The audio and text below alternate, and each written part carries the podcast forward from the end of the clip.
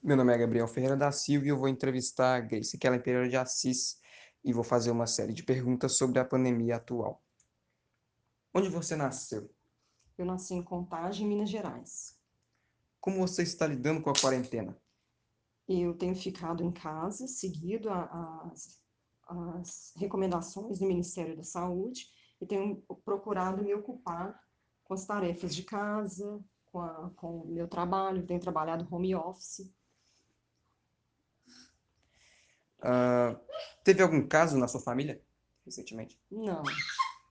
Nenhum caso? Nenhum. O que você acha que vai mudar depois da pandemia? Eu acredito que principalmente a questão da, da do acesso à internet, que, que é, espera-se né, que melhore, e muitos trabalhos que antes eram desenvolvidos em escritórios, em locais fechados, vão passar a ser desenvolvidos home office também. Uh, na sua casa, alguém perdeu o emprego ou teve o salário reduzido? Sim, na minha casa, meu pai perdeu o emprego. Perdeu o emprego? O que você tem feito enquanto fica em casa? Você criou um, ou abandonou algum hábito?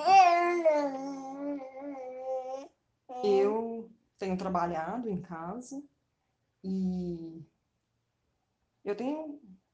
Não, não, não me recordo de ter criado nenhum hábito novo, não. Nem, nem deixou um hábito para trás? Não, não me recordo. Você acha que essa situação vai terminar em breve?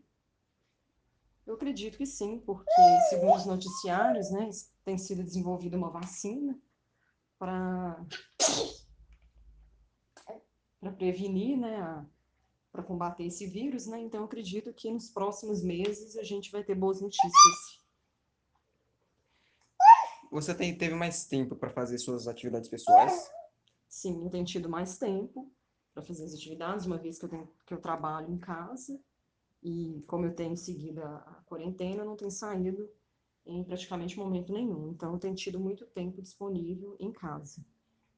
E agora a última pergunta. Você considera os esforços da população e das agências de saúde suficientes para combater o vírus?